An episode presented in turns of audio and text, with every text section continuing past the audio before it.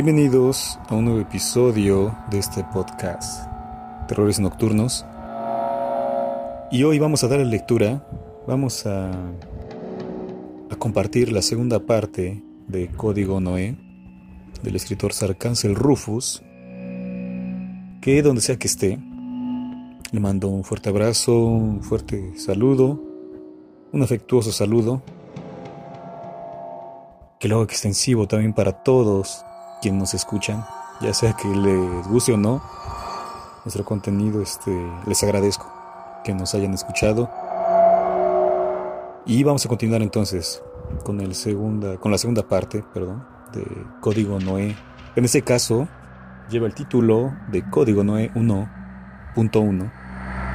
El anterior, la primera parte, si la quieren escuchar, vayan ahí. Este, estamos en, en Facebook, no solo en, en podcast, en plataformas de podcast como Amazon, este, Spotify, Google Podcasts, Apple Podcasts, en fin.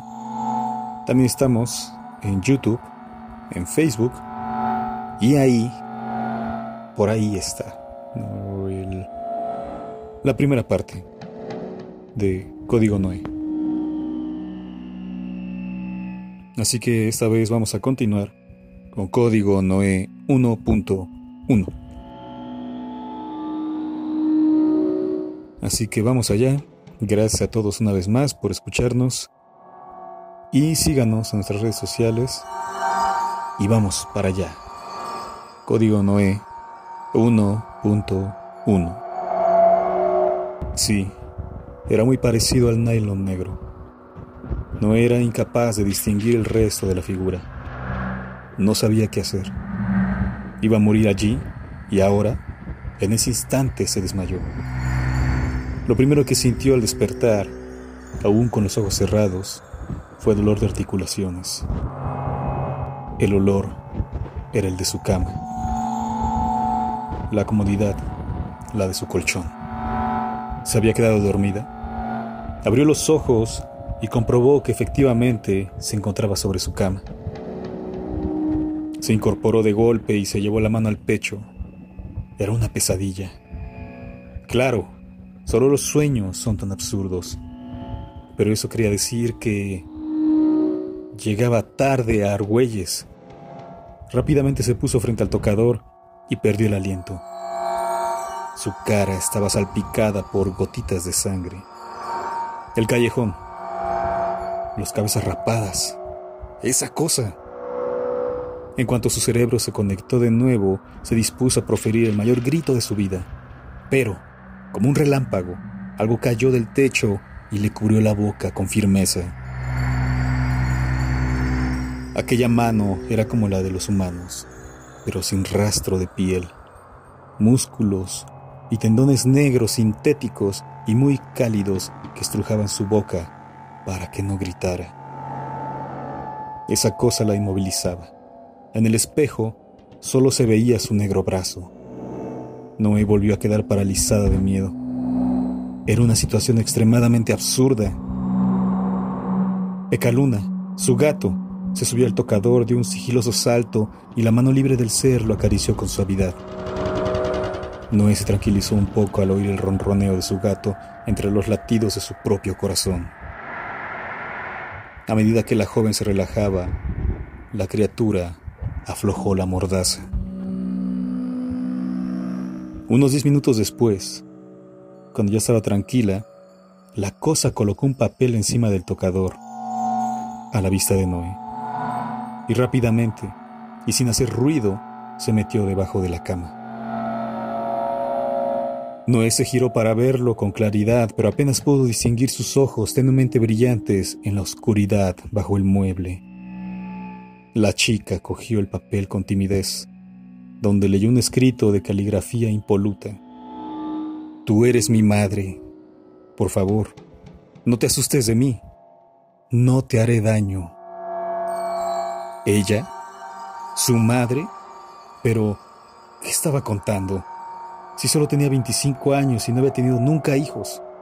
Y menos monstruos que ella supiera. Claro. Unos 20 minutos de deliberación interna Después, Noé consideró que cosas más raras en este mundo había escuchado y que, si ese ser quisiera matarla, ya lo habría hecho. Así que se arrodilló con dulzura al lado de la cama y le extendió su mano a la cosa. Total, si iba a morir, ¿qué importaba que fuese resolviendo este entuerto? Una mano negra emergió lentamente de debajo de la cama y asió con delicadeza la mano de Noé. La joven se percató de que era una mano biónica o algo así. Venga, sal. Sé que no me harás daño. Al salir de debajo de la cama e incorporarse, Noé tuvo que aguantarse las ganas de gritar. Era un robot. Estaba claro. Ojos mecánicos que se movían como los de las personas, pero su cuerpo carecía de piel como si hubieran fabricado a uno de esos dibujos de los libros de anatomía humana con tejido artificial y músculos negros, sin labios, orejas o nariz. Esa cosa tenía una silueta femenina, pero sin pechos. Más bien parecía andrógino. La cosa levantó un papel con otro impoluto escrito. Soy tu hija. Mi papá se inspiró en ti para crearme. Mi código base se titula Noé 2.0. Mi papá muerto. No soy completa. No sé qué hacer. ¿What? ¿Papá? ¿Inspirar? ¿Eing? Un remanso de lucidez hizo que Noé suspirara. A ver si me aclaro. Te llamas Noé, ¿verdad? La máquina levantó dos dedos. Vale, Noé 2.0. O como se diga técnicamente, ¿Tu papá trabajaba en Cyborg Lo digo por la marca que te vi ayer en el tobillo y el cangrejito que la acompaña. 2.0 asintió con la cabeza. Joder. ¿No se llamaría Israel? La máquina se sentó en el suelo, agachó la cabeza y se agarró las rodillas. Si tuviese cara, seguramente mostraría tristeza. Noé, la de carne y hueso, salió durante unos meses con Israel una especie de informático francés que trabajaba para Cyborg. El chico era muy bueno, pero orgulloso en extremo. Trabajador y brillante como ninguno. Le dio la patada para no volver a pensar en él, solo porque sus amigos la malmetieron y su escasa juventud le llevaba a pensar que ella siempre estaba en lo cierto.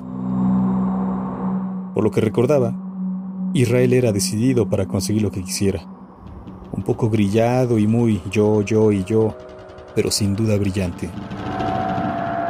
Noé, escucha.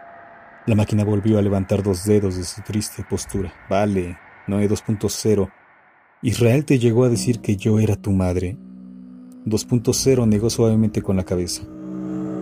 Entonces, ¿cómo sabes que yo soy tu madre? ¿Por el nombre? ¿Has revisado mi expediente o algo así y has visto que yo estuviese con él? Noé Metálica se levantó y del cajón del escritorio, sobre el que estaba el tocador, extrajo una hoja de papel donde había una nota. Mi código aún no está completo. Los fragmentos de programa más importantes se concentran todos en una determinada etapa temporal. Cada poco tiempo, mi padre hablaba en voz baja quejándose de su falta de inspiración. 200 milisegundos después de su muerte formulé conclusiones. Es lógico pensar que durante la fecha del código creativo tuvo que vivir de manera distinta. Después, investigando sus actos durante esas fechas, descubrí una cantidad anormal de fotografías contigo. Después investigué quién eras y qué había sido de ti. Después decidí buscarte. Después te seguí durante 16 meses mientras desarrollaba mis dotes. Después decidí interactuar contigo.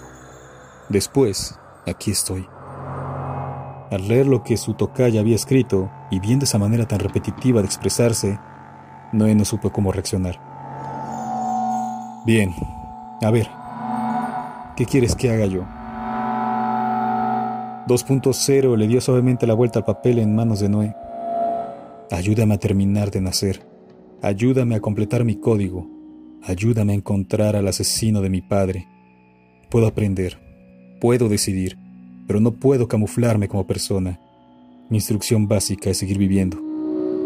Mi subinstrucción es pasar por humana.